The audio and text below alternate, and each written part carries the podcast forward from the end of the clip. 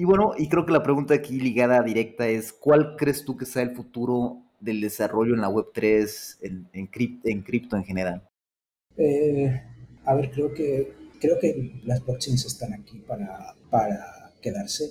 Eh, no es como, incluso teniendo en cuenta todo el bajón que está habiendo ahora en industria y la cantidad de, dinero que está esfumándose y, y cómo los valores de, de, las criptomonedas están, están yéndose para abajo. Creo que, que las blockchains están, van a ir a más y que, y que, lo, que lo que se necesita ahora es que los, los, protocolos que sobrevivan este, este, este periodo de bajón, lo que se va a necesitar es que esos protocolos aumenten, aumenten su capacidad y sus, que sean capaces de, de, de hacer más transacciones por segundo y, y, aumentar el, el volumen de, pues de gente que, y de proyectos eh, que son capaces de, soportar. Y lo que hablamos en, en Ethereum va a ser vía eh, rollups y, y layer 2 sea con Starnet, sea Kairos. Orgulloso de estar, orgulloso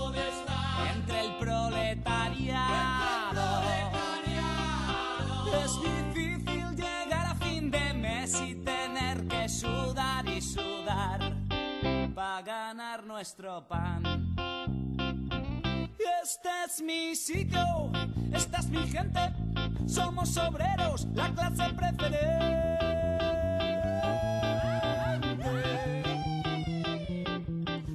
hermano proletario, con orgullo yo te canto esta canción. Somos la revolución. Sí, señor. La revolución. Sí, señor, sí, señor. Somos la revolución. Tu enemigo es el patrón. Sí, señor, sí, señor. Somos la revolución. ¡Viva la revolución! Esto está los cojones de aguantar las sanguijuelas que me roban mi dignidad. Mi vida se consume. Hola, bienvenidas a un nuevo capítulo de We Decentralized Tech. Hoy estamos con Antonio. Vamos a colocar su Twitter abajo en la descripción para que puedan todas y todos acceder. Es arroba UF mayúscula 4N mayúscula O. Tiene su truco, entonces vamos a ponerlo abajo para que todas puedan acceder. Y bueno, muy recomendado seguir a Antonio. Él es Developer Advocate en Blockchain y Web3 en Chainstack, una empresa de infraestructura de cadena de bloques nos va a contar un poco más sobre este tema, pero él ha estado creando contenido súper valioso en diferentes temas, pero en particular uno que hemos seguido mucho en la parte de Starnet, cómo introduce este lenguaje nuevo que es Cairo, que, bueno, es, es, bastante complejo, tiene, sus, tiene su truco, pero eh, bueno, este tipo de material nos deja entrar más directo y más fácilmente a aprender sobre Cairo, que la verdad vale muchísimo la pena. Hemos tenido un episodio ya con Fran, ya con Henry, introduciéndonos un poco más sobre este tema en la parte técnica de Cairo y además hemos tenido otros capítulos hablando sobre Starnet y todo su potencial. Entonces, eh, yo, yo en lo personal creo que en la capa 2 de Ethereum es lo que más promete y, y en lo personal creo que es el futuro de, del blockchain en general. Entonces, vamos a hablar un poco con Antonio sobre el tema. Él tiene más de 15 años de experiencia en ingeniería de software y desarrollo web. Ahorita estábamos platicando fuera, de, fuera, de, fuera del aire de que que dio el paso, el atrevimiento para, para pasar directo a esta industria que es muy nueva, pero que promete mucho. Entonces nos va a contar un poco más también sobre este tema. Y bueno, él lleva mucho tiempo haciendo proyectos eh, personales y también profesionales. Y bueno, tiene, tiene muchísima experiencia. Entonces va a estar muy, muy interesante la plática con Antonio hoy. Hola Antonio, ¿cómo estás? Eh, hola y genial. Eh, muchas gracias por, por invitarme y, y sí, deseando tener esta No, gracias contigo. a ti por, por venir. También comentábamos fuera del aire que es un poco difícil aún encontrar hispanohablantes en esta área de, de, de, blockchain. De hecho, yo lo que hago es que suelo preguntar a los, a los, a los invitados si, si nos pueden recomendar a alguien que podamos invitar. Y Antonio escribió así literal como, no, hay muchos ni muchos hispanohablantes, ¿no? no, eh, bueno, ahora, ahora que lo mencionas, la verdad es que acabamos de contratar a, a, un chico que se llama Bastian, que en nuestro equipo, entonces a lo mejor en, en, un par de meses o así, para que no sea muy seguido tener mucha gente de la misma empresa, eh, puede ser interesante que, que le invitéis y que, y que comparta cosas nuevas que pasen en, en los próximos meses que, al final en esta industria en, en, tres meses puede pasar de todo, entonces seguro que... Nada, excelente, pues ahí platicamos para invitarlo porque nosotros, nosotros, nosotros felices. Bueno, Antonio, cuéntanos dos cosas que te hayan parecido interesantes en las últimas semanas. Eh, te podría contar 15, eh, la verdad. Eh, la verdad es que las, las, últimas semanas han sido un poco, un poco locas, desde todo el tema que el bear market que está viendo, de, de todo se está yendo abajo, lo que ha pasado con, con Terra. Wow el, hecho de, ver una blockchain con 15 billones de dólares invertidos en ella desaparecer en cuestión de, de dos, tres días eh, ha sido alucinante y, y doloroso eh, personalmente, porque yo era también una de las personas que, que tenía invertido algo en el, en el proyecto porque wow. creía en él y el ver, ver cómo, cómo ese, esa cantidad de dinero no es que cambie de manos, sino que, que desaparece porque esa blockchain ha, ha, básicamente desaparecido, aunque ahora estén intentando eh, levantarla de, de, nuevo, pero ver cómo, cómo se fue deshaciendo todo el proyecto y cómo fue perdiendo valor y en cuestión de tres días 15 mil millones de dólares esfumados fue, fue espectacular. Y bueno, y, después de eso un poco la, la, bola de nieve que ha ido pasando con Celsius esta semana, que, que ha dejado de permitir que la gente saque sus, sus tokens y sus, su dinero de la plataforma porque parece que están teniendo problemas de liquidez. Eh, detrás de Celsius viene Three Arrows Capital, que es un, un VC que parece que también se está, se está yendo abajo. Y me recuerda un poco a, a en el 2008 a la, a la, crisis cuando, cuando Lehman Brothers se fue abajo y detrás de, y detrás de, de Lehman Brothers empezaron a caer wow. otros bancos y, y empresas esperemos que no sea tan malo, eh, pero la verdad es que es, es, un momento difícil para la industria, pero a, a, la vez hay empresas como, como Circle que ayer anunció el Eurocoin, que es similar al USDC, pero para euros wow. eh, lo van a lanzar el, el 30 de junio. Y... No, no, es, es igual que, que USDC, ah. está, está, tiene actual, o sea, e-, euros detrás, no, tiene, no, es, no es algorítmica y, y, esperemos que funcione también como, como ha estado funcionando USDC hasta ahora. Y lo cual quiere decir, a ver, si piensas en ello, quiere decir que aunque las cosas estén yendo tan mal y todas estas malas noticias y todas estas eh, plataformas y, y, yéndose abajo, hay, hay otras que siguen trabajando y siguen construyendo proyectos y, y este la verdad es que en estos momentos de, que son tan difíciles es cuando muchos, los proyectos que siguen construyendo y siguen, y siguen evolucionando son los que al final van a ser los, los ganadores. Entonces sí que creo que esas son las principales y buena parte del, del merge de, de, Ethereum que sigue adelante. Eh, parece que en los últimos meses está avanzando todo como se espera. Ya han hecho el merge en dos, tres testnets y todo va bien. Así que esperemos que, que, en los próximos meses pues, se haga. ¿Cuándo se haga crees que ya se concrete esta parte del merge?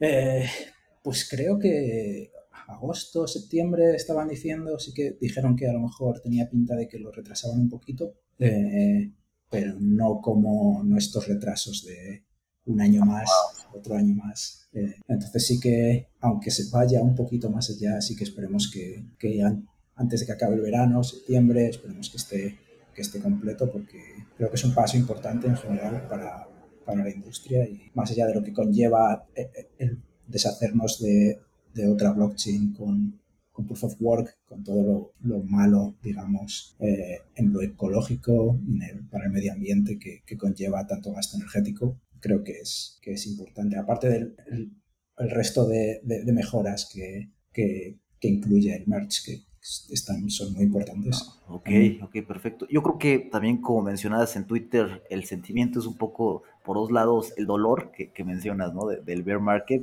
y también lo que mencionas de, de cómo, bueno, se sigue construyendo, o sea, se sigue construyendo, por, por algunos lados se sigue construyendo y tratando de ser resiliente ante, ante, bueno, esta caída y ver qué surge cuando, cuando pasa un poco la tormenta, ¿no?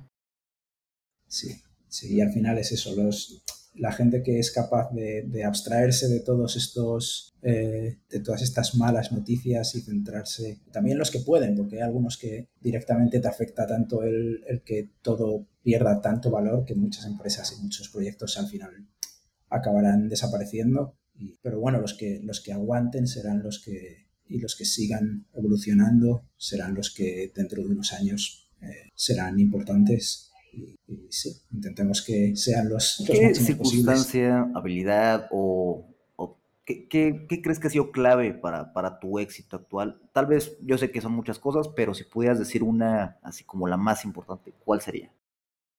Eh, creo que en, en, en, mi caso, creo que es el, el intentar, cuando intenté hacer un, un, cambio en mi carrera. Yo, yo tenía un trabajo estable en un proyecto estable dentro de que yo trabajaba en, en software ya eh, y estaba en un proyecto que pues que era, era muy estable, no, no, había muchos cambios, no era nada nuevo, era muy business as usual, digamos, y, y era muy aburrido a la vez. Eh, yo podría haber eh, seguido trabajando en ese proyecto de por vida y, y, ya está, y no haber hecho más, ir a la oficina, no tener ningún ningún challenge eh, y todos los meses eh, cobrar mi sueldo y, ya está. Pero llegó un momento en el que, en el que ese trabajo sí que sentí que no, que no me llenaba, me aburría mucho y, y entonces decidí dar un paso y no dar un paso directamente en plan lo dejo todo y me voy, pero dije a lo mejor hay algo que puedo hacer dentro de la empresa. Entonces pedí, pedí que me reasignaran a, a otro proyecto y a ver si había otros proyectos interesantes en los que yo pudiera ayudar y y simplemente ese paso es el, es el, más importante. Conozco a mucha gente que, que trabaja en, en, consultoras o en, empresas de software y que, que, están en una situación similar, trabajando en un proyecto aburrido, que no les llena, que no les supone un, un challenge, un esfuerzo y que, y que no hacen nada para, porque creen que no hay, no hay vida más allá, que si, si pides un cambio puedes estar jugándote el, el puesto de trabajo o algo así. Eh, en mi caso pues, conseguí, conseguí eh, empezar a trabajar en, en, proyectos un poquito más interesantes, eso ya me abrió esa mentalidad de decir, pues hay, hay vida más allá de ese proyecto aburrido en el que estaba y, y hay, hay proyectos más interesantes para mí dentro de la empresa. Y, y al abrir esa puerta, digamos que la siguiente etapa era, hay proyectos más interesantes fuera de esta empresa. Entonces, eh, el siguiente paso sí que fue ya que decidí, decidí dejarlo eh, en, en, la empresa en la que estaba y, e intentar trabajar en mis propios proyectos, eh, intentar crear algo por mi cuenta. Eh, y, ese paso fue muy importante porque al final pues dejas de tener un, jefe, alguien que te diga qué es lo que tienes que hacer y empecé a, a trabajar en lo que a mí me gustaba. A lo mejor un mes era escribir un blog, empezar un blog desde cero, a lo mejor el mes siguiente era empezar a, a aprender sobre inteligencia artificial. Eh, y, y, así fui. Y Antonio, ¿cuánto tiempo fue que pasaste de los nuevos proyectos de la, de la empresa en la que estabas ya directamente a la parte blog? ¿Cuánto tiempo? Eh, pues casi dos años, pero porque al principio empecé, empecé a trabajar en mis proyectos todavía cuando, cuando todavía estaba trabajando para la empresa, pero sí que llegó un punto en el que me di cuenta de que, de que disfrutaba más trabajando en mis proyectos que trabajando en, en la empresa. Y es cuando decidí dejarlo. Eh, lo que pasa es que eh, no tenía claro qué es lo que quería hacer. Sabía que quería hacer mis propios proyectos y, no y elegir en qué gastar mi tiempo, en qué invertir mi tiempo, en qué tecnologías, en qué, en qué industrias, eh, pero no sabía directamente en qué. Entonces, en, dos años he pasado de, empezar a aprender sobre inteligencia artificial a, simplemente crear eh, blogs, a crear una aplicación para, para organizar tus semanas y tu vida y ser más productivo y, llevar tus hábitos y chequear tus hábitos todas las semanas y hacer como un diario personal. Eh, hice un poco de todo, empecé un, empecé un podcast también, eh,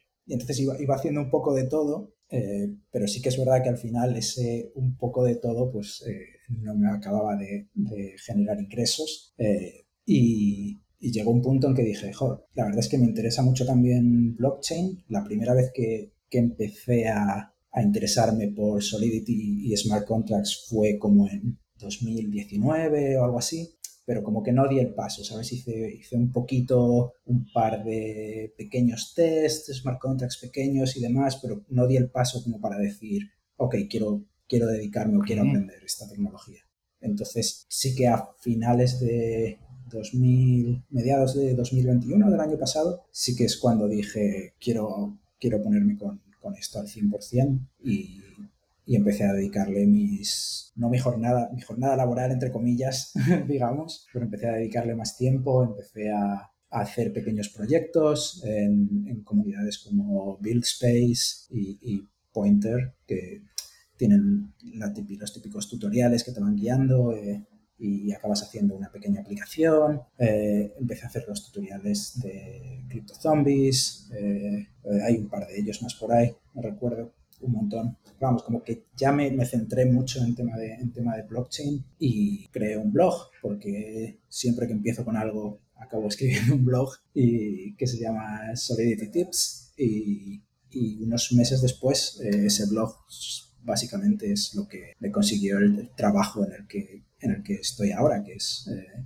Developer Advocate para...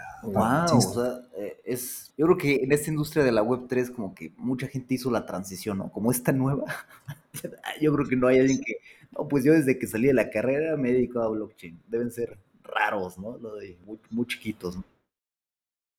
He conocido, he conocido a gente que, que sí que está en la carrera y, y ya está, ya en la propia carrera empiezan a aprender sobre, sobre blockchain y al final son gente súper brillantes porque como que es su ven blockchain como la forma de hacer las cosas, ¿sabes? No es aprendes sobre Web2 y cómo hacer las cosas de una manera y tienes que hacer como ese switch de cómo hacerlas en, en blockchain, sino que son nativos, es como los nativos digitales, son nativos de blockchain.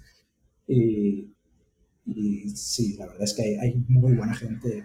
Y, por ejemplo, en, en, marzo estuvimos en una conferencia en, en, Barcelona y estuvimos en una hacker house que habían organizado un, un grupo de, chavales y eran todos chavales de entre 16 y 21, ¿sabes? Universitario, el, el, que más, y estaban todos montando proyectos y protocolos en un montón de en Ethereum, gente que estaba ya en, en, marzo haciendo cosas en Starknet. Era, alucinante. Entonces hay, hay muchísima gente, muchísima gente que directamente está, está aprendiendo a hacer las cosas en, en blockchain y que son el presente y el, y el futuro de, bueno, y, de la industria. Y se necesita ser tan chaval, tan joven para, para hacer algo así, o, o digamos la transición sí es posible, así, o, o es muy complicada, sí. no sé.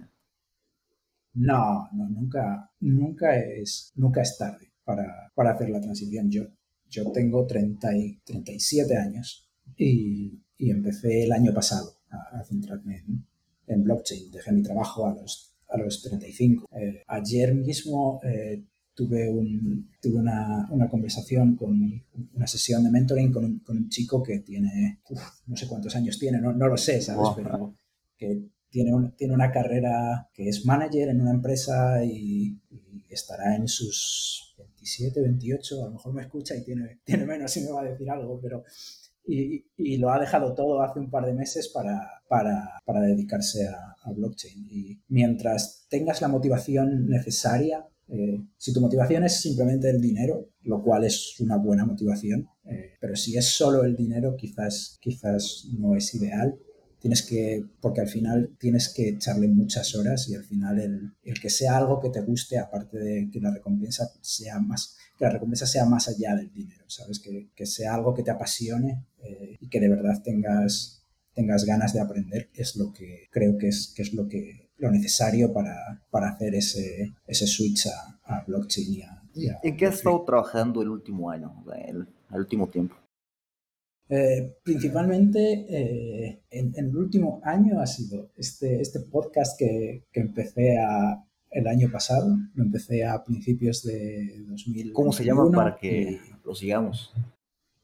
Ah, lo he abandonado completamente, se llamaba Quick Talks Y, básicamente era porque por aquel entonces yo seguía trabajando en el, en el proyecto este que de esta weekly planner que, que, la llamo yo, que es para organizar tus semanas y tus hábitos y demás, que se llama The Lifeboard y, y estaba muy metido en, en la comunidad de, de, indie hackers y esta gente que está creando sus propios proyectos eh, pequeños sin, inversión de, de, fuera y demás. Entonces estaba muy metido en, en esa comunidad y en ese movimiento y me pareció una buena idea empezar a, a, entrevistar a gente y preguntarles pues cómo llevaban sus proyectos, qué tal hacían y demás. Y hice como 8 o 10 entrevistas y las iba publicando cada, cada dos semanas, tres semanas. Lo que pasa es que llegó a un punto que las publicaba en, en vídeo y entonces me requería, me llevaba wow. mucho tiempo editar vídeos y demás. Eh, pero bueno, es otra skill que aprendí y, y lo dejé allá por agosto, así, cuando hice el cambio, cuando empecé a, centrarme en blockchain. Entonces, digamos que dejé ese proyecto apartado para centrarme en, Solidity y en, y en, blockchain, que es lo que,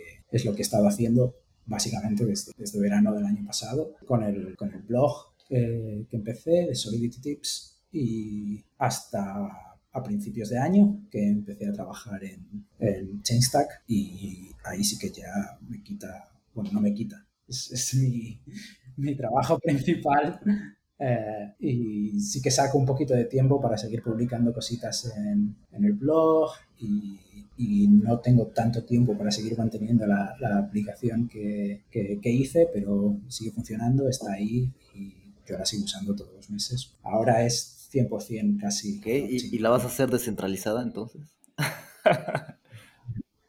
la aplicación, no, no, no. Me requeriría volverla a hacer desde cero y ya la he rehecho desde cero varias veces como buen developer. y, y, creo que no, no, de momento está funcionando y, eso. Guardo tu semana en blockchain. sí. y lo que pasa es que lo, es en blockchain la, la ve todo el mundo. Entonces luego ya depende de, de la privacidad que tú quieras. ok, ok. Oye, y esta parte de Starlet que, que bueno, has creado unos, unos tutoriales súper valiosos, ¿cómo llegó? Eh, la verdad es que llegó como, como parte de mi trabajo para, para, para Chainstack. Eh, eh, la empresa en la que trabajo vamos, vamos añadiendo nuevos, nuevos protocolos y nuevas blockchains eh, casi cada mes y, y una de ellas que entró fue Starnet y, y nadie me tocó a mí eh, lidiar con ello. Eh, entonces, eh, la verdad es que sabiendo poquito, o sea, conocía diferentes Layer 2 como Arbitrum, Optimism, y la verdad es que dije, bueno, pues Starnet será algo similar, pero obviamente es totalmente diferente y, y, sí que es verdad que fue bastante difícil lo que viene a ser el, la curva de aprendizaje eh, y, por eso es por lo que lo, los artículos que he publicado eh, sobre, sobre ella son, eh, digamos, tienen ese título, ¿no? que fue una odisea el, el empezar desde cero y, y al ser capaz de, de, escribir un smart contract, puede publicarlo y hacer una pequeña aplicación para, para interactuar con, con él. Eh, mi, mi, mente cuando fue como cuando decidimos que, ok, queremos eh, publicar contenido sobre Starnet, mi mente fue en plan de, oh, puedo hacer un bridge o una aplicación, un text, algo súper súper grande, pero en el momento que, que empecé fue como, ostras, no tengo ni idea de, de cómo voy a hacer esto. Y entonces sí que lo, lo intentamos hablando con, con más gente del, del, equipo. Dijimos, ok, esto, la curva de aprendizaje es, es bastante difícil, entonces debe, necesitamos como partirlo todo en trozos muy pequeños y quizá primero explicar qué es Starnet como, como, como el Layer 2, qué es lo que, los problemas que soluciona y cuál es el, qué set de herramientas necesitas, desde un Explorer completamente nuevo, como Pathfinder, una wallet nueva, eh, como Argent, eh, todo completamente nuevo, un lenguaje de programación nuevo para smart contracts, que es Cairo, eh, y una vez que hemos explicado lo que vienen a ser como las bases de lo que es la blockchain en sí, intentamos hacer como un, una introducción a Cairo eh, porque al final si vienes de un lenguaje de programación como JavaScript, Python o, Java o cualquier lenguaje de estos, es como te pilla, entras pero te, te mete un tortazo según, según te acercas. Entonces, eh, yo la verdad tengo, tengo suerte de que aprendí a programar en C, con lo cual tengo experiencia, sé lo que es un, puntero, sé lo que es hacer... Eh, trabajar con memoria eh, directamente y no es que sea súper, súper, súper complejo, pero es muy distinto a, otros lenguajes de programación que, que, se puede encontrar alguien que viene nuevo, alguien que, que ha hecho un poco una transición de, de Web 2 y que está acostumbrado a, programar con, con JavaScript, eh, le, va, a alucinar, ¿sabes? No va a saber de dónde viene todo esto. Entonces decidimos hacer como un, una introducción a, a Cairo y explicar cómo se hacen ciertas cosas, cómo trabajar con arrays, cómo hacer eh, eh, mappings, cómo declarar una variable simplemente, cómo hacer cosas muy básicas y luego ir un pasito más allá y hacer un pequeño smart contract muy básico y una, pequeña aplicación que, permite pues, a un front-end conectar con, una wallet y, e interactuar con un smart contract eh, y ya está. Creemos que eso es como lo suficiente como para que alguien que tiene experiencia trabajando en Ethereum o en una eh, Layer 1, digamos, sea capaz de, entender cómo funciona Xtarnet como, como Layer 2 y sea capaz de hacer como lo más mínimo un MVP para, para, poder arrancar y a partir de ahí ser capaz de, ir un paso más allá y montar su, pues una aplicación un poquito más grande. Sí que es verdad que también eh, otro compañero del equipo sí que hizo un proyecto un poquito más complejo con comunicación entre Layer 1 y Layer 2, que es, está muy interesante, la verdad, eh, y que intentaremos publicitarlo un poquito más en, las próximas semanas. Pero lo que nos centramos en esos artículos era eh, un poquito una introducción al, a la blockchain y, una introducción a cómo empezar a desarrollar eh, aplicaciones para, para Starnet. si es más difícil la curva de aprendizaje que otras blockchains. ¿Por qué, digo, ¿por qué tendríamos que fijarnos tal vez en, en Cairo, en Starknet? Si, bueno, si, relativamente fácil, si sé Rust, puedo empezar a programar en otras, en las Layer 1, Solana, NIR, no sé. Este, ¿por, qué, ¿Por qué dedicarle este tiempo, esta inversión de la curva de aprendizaje tan pesada a los para aprender Cairo. Y, antes, antes de que me respondas, también cabe destacar que los artículos de Antonio o sea, se, han convertido en seminales para entender este Starnet, o sea, desde la instalación, ¿no? Que ya, ya ahí te encuentras con, con un tortazo, como dice Antonio. Entonces, este, o sea, son seminales para esto, ¿no? Pero nada, si dejo contestar, Antonio. Ethereum va a evolucionar, en la, forma de, de, evolucionar eh, Ethereum para aumentar eh, transacciones por segundo es, vía, vía sea Optimism, sea Arbitrum, sea Star. Y, y al final Starnet sí que es verdad que como empresa ellos lo han hecho muy bien porque empezaron con hicieron como una especie de, MVP eh, con, con Star, ¿cómo se llama? StarkX se llamaba, donde metieron unos cuantos proyectos eh, no se llamaba DYDX, unos cuantos proyectos de NFTs eh, para asegurarse de que la tecnología funcionaba bien y de que era, que era escalable. Y sí que se ha demostrado que al final esos proyectos han ahorrado millones y millones en, fees eh, utilizando, utilizando Starks, utilizando Zero Knowledge eh, Rollups que es, la tecnología que permite pues, eh, agrupar transacciones y, pasarlas desde esa layer 2, pasar esa, esa proof, esa prueba de que todas esas transacciones son válidas y pasarlas a, la layer 1 eh, de, Ethereum. Entonces, es, la forma de, escalar Ethereum y Ethereum es, la blockchain por referencia y creo que lo va a seguir siendo. Entonces, al final es, eh, creo que es que va a ser, que Starnet va a ser de las top 3 eh, layer choose eh, para, para Estoy hablando no, no, no, sí, es que hay palabras que no tenemos otra, ¿no? Pero, pero sí, creo que Starnet es... Eh, y, y, se ve que al final también los developers están, están apoyando a Starnet. No es lo mismo decir que tienes una tecnología revolucionaria y que luego nadie haga ningún proyecto en ella. Y desde que, desde que ellos la han, anunciado y, la han desplegado en Mainnet, eh, más y más proyectos se ven cada día que, que están interesados en, en desplegar aplicaciones y, crearlas con, con Cairo. Open Zeppelin tiene a mogollón de, de smart contracts para eh, escritos en Cairo, que OpenCPN es, es la Wow. referencia de, en Solidity y están empezando a hacer cosas en Cairo. Eh, al final hay muchísimas, hay, hay muchísima gente interesada en ello y se ve que hay movimiento de developers y al final cuando hay developers hay proyectos, cuando hay proyectos hay dinero en, en- en la blockchain y, y sí, al final es, se ve que, se ve que va, va a tener tirón porque ya lo está teniendo. Entonces creo que, que merece la pena eh, echarle un vistazo eh, y, y pelearse con ello eh, un par de días hasta que le coges el, el punto y, y- y eres capaz de, de empezar a hacer cosas porque también es, es interesante empezar a ver cómo se hacen las cosas un poquito de manera diferente. No, No es como eh, coger tu, tu aplicación o tus smart contracts que funcionan y desplegarlos en, en cualquier otra blockchain que es compatible con Ethereum. Esto requiere, requiere volver un poco a esas raíces de tener que aprender tener que entender cosas y, y esos challenges siempre, siempre ayudan. a Y para ayudarnos está el material que ha creado Antonio, que de hecho lo vamos a poner abajo en la descripción, para que le echen un ojo y puedan aprender so- sobre, sobre cómo programar en Cairo, que, que sí, como dice, como dice Antonio, es, es- tiene su reto, ¿no? ¿Tú, tú dirías que es más difícil que aprender Solidity de cero?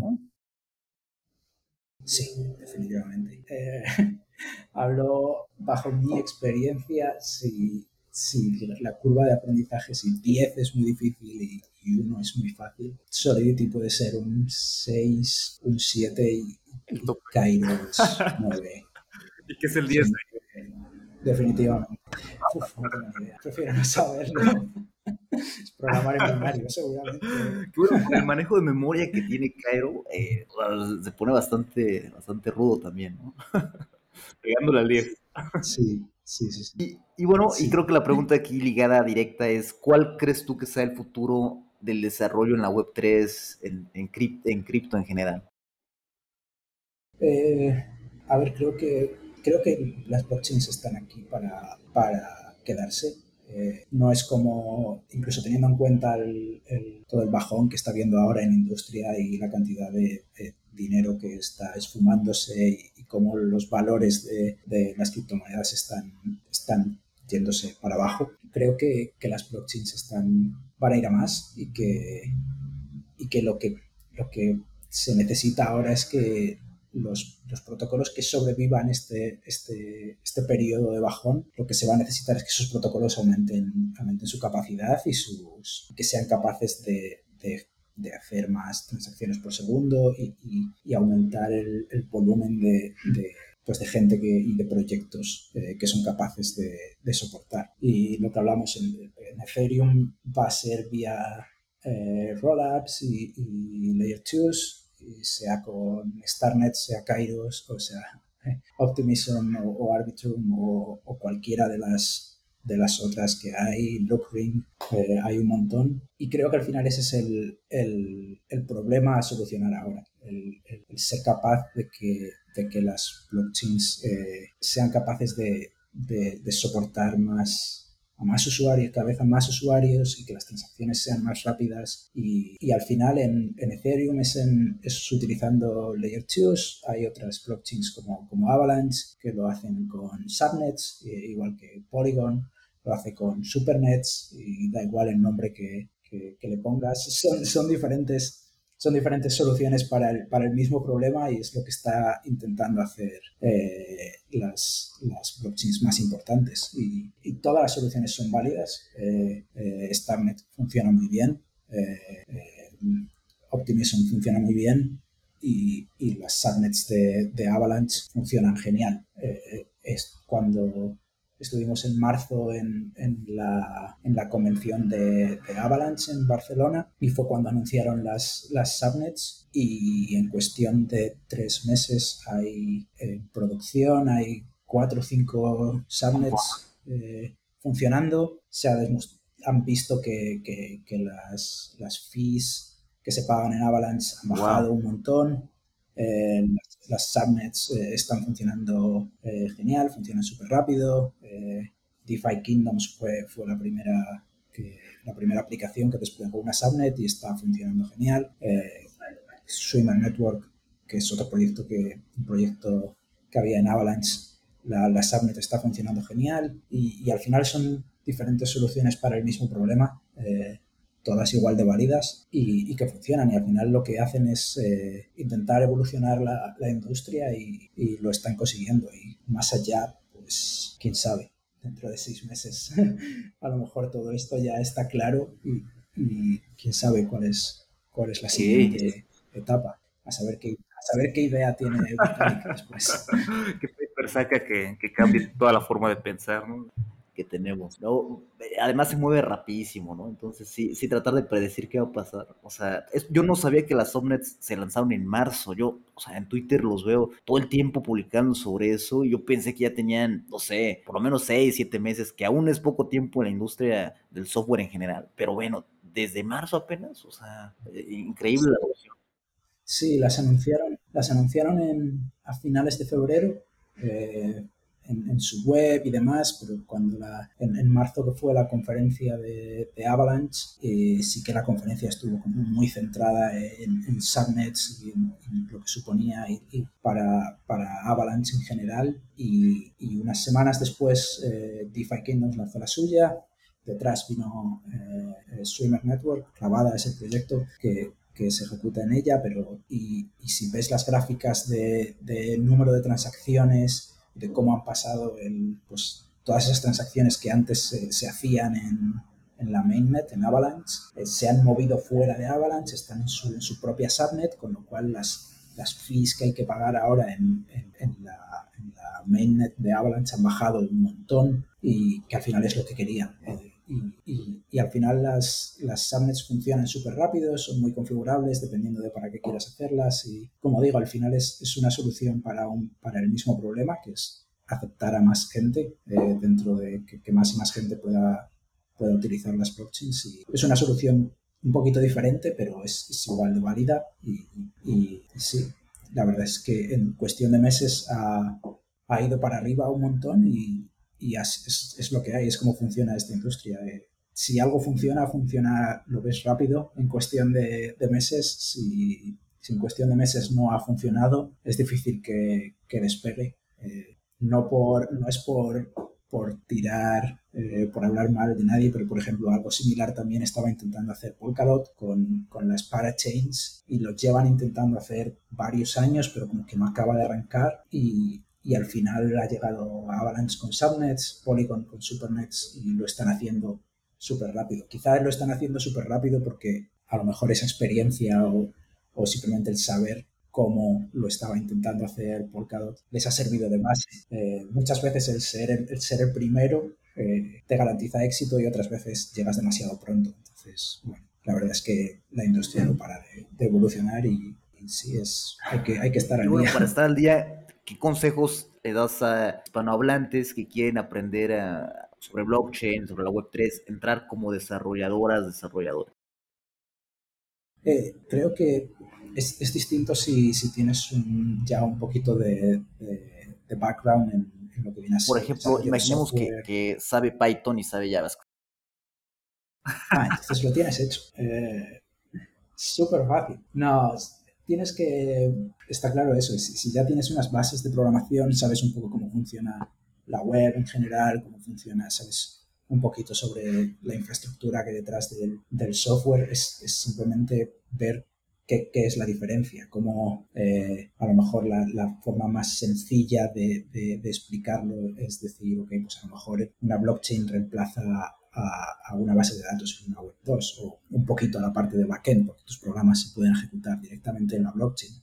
Pero es empezar a, a entender cómo funcionan lo que es una blockchain y ir un poquito más allá del típico vídeo de, de, de cinco minutos en YouTube que te explica ah, los bloques están relacionados uno con otro y demás, entender un poquito más, intentar aprender un poquito más lo que son los, los, los hashes, eh, quizás eh, intentar entender qué pasa cuando tú interactúas en, un, en un, DEX, cuando tú en, tu MetaMask le das a, a, firmar una transacción, entender qué está pasando por detrás, que esa transacción eh, se está propagando a través de un, nodo de blockchain que está configurado en tu, tu MetaMask. Si te vas a las, a las settings de MetaMask, ves que está utilizando Infura y, y que esa, esa transacción tuya está llegando a un nodo, ese nodo la está propagando en la red a otros nodos hasta que la coge un nodo que la, que la valida y la añade a un bloque y entonces es cuando de verdad eh, tu transacción es, se, añade, se añade a la blockchain y intentar ver un poquito el, digamos, los entresijos de, de, una, de una blockchain y luego eh, aprender los básicos. Eh, ERC20 eh, los, tokens normales, aprender un poquito de NFTs, aunque no te guste, simplemente por, por ver cómo funcionan y, sobre todo intentar hacer pequeños proyectos. Eh, hay, hay, plataformas como BuildSpace o, o Pointer.gg que, que, están muy bien, eh, tienen tutoriales y al final acabas creando un, una smart contract y, y un frontend para interactuar con él. Y intentar que, que sea algo que, te apasione y que te, y que te guste. Y, si es así, vas a encontrar la motivación para, para investigar por ti mismo y, que, y, ver qué es lo que te llama la atención. Eh, si, si, te llama mucho la atención el tema de, de, de, tokens y cómo funcionan los decentralized exchanges, o si te gusta más el tema de NFTs o, o DAOs o You know, hay, hay, hay, muchas, hay muchos, sí que es verdad que dentro de blockchain hay muchas oh. diferentes ramas, pero creo que es importante aprender las bases de lo que es común a todos, que es entender cómo funciona una blockchain, cómo funcionan los nodos, cómo, qué pasa cuando haces una transacción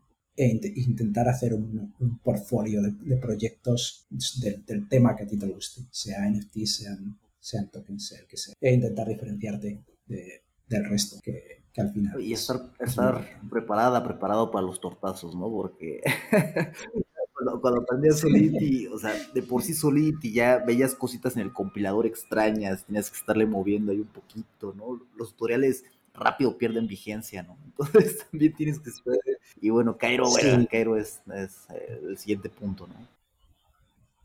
Sí, sí que es verdad que los, en una empresa que se mueve tan rápido, el, un tutorial de hace un año quizás puede ser, eh, no, quizá puede estar un poquito obsoleto, pero, pero los, el, lo básico de cómo funciona una blockchain eso no ha cambiado y, y va a seguir y va a seguir siendo, siendo igual, ¿sabes? El, la persona que explicó cómo funcionaba Ethereum en un artículo es, es, el mismo funcionamiento, va evolucionando poco a poco, pero las bases son las mismas. Yo ayer mismo le pasé a un, a un chico le pasé dos vídeos de, que explican cómo funciona eh, una blockchain, que creo que son del 2017. Y, y es que son geniales, son unos vídeos súper buenos de un profesor eh, de universidad y se los pasé porque, porque merecen mucho la pena y al final es eso, aprender esos, esas, esas bases te va, te va a permitir que si luego llegas a, pues eso, hacer una transacción que sepas lo, lo, que está pasando por detrás. Porque si no, si te tiras directamente al código,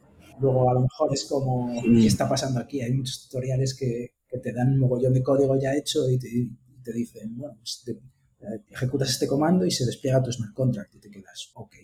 Pero si no sabes qué está pasando de verdad, que ese despliegue en realidad es una transacción y el código tuyo se está, se está yendo a la blockchain y demás, es como, se trata de entender entender el, la tecnología con la que, con la que estás. Yo, por ejemplo, eh, aprendo un poco de Solidity. Después, y corrígeme si me equivoco, pero más o menos capté que un smart contract es como un sinónimo de una clase, ¿no?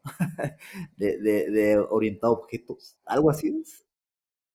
Bueno, quizá no tanto. Hay un. Vitalik eh, lo explicó muy bien en, eh, en una entrevista hace un montón de tiempo y eh, decía que, que, dentro de Ethereum los smart contracts son como, como celdas en una hoja de Excel. Entonces, en una celda de una hoja de Excel tú puedes, eh, tú puedes poner una fórmula eh, y, cualquier otra, y cualquier otra celda puede hacer una referencia a esa otra para ejecutar oh. esa fórmula que tú tienes. Entonces, tú puedes coger, tú puedes coger un smart contract que es esa fórmula, es ese código que tiene, lo que pasa es que un smart contract tiene como varias funciones y cuando tú lo despliegas, lo añades a la blockchain, es añadirlo a, un, a una celda, a un cuadrito de, de, la Excel. Pero es que ese smart contract está ahí y cualquier otra persona en la blockchain o cualquier otro programa puede interactuar. Porque entonces, esa similitud de, un, de una Excel y, que, y de celdas que pueden hacer referencias una a otras eh, es un poco la, la, forma de intentar verlo. Si sabes cómo funciona Excel. Oye, eh, esa explicación está brutal.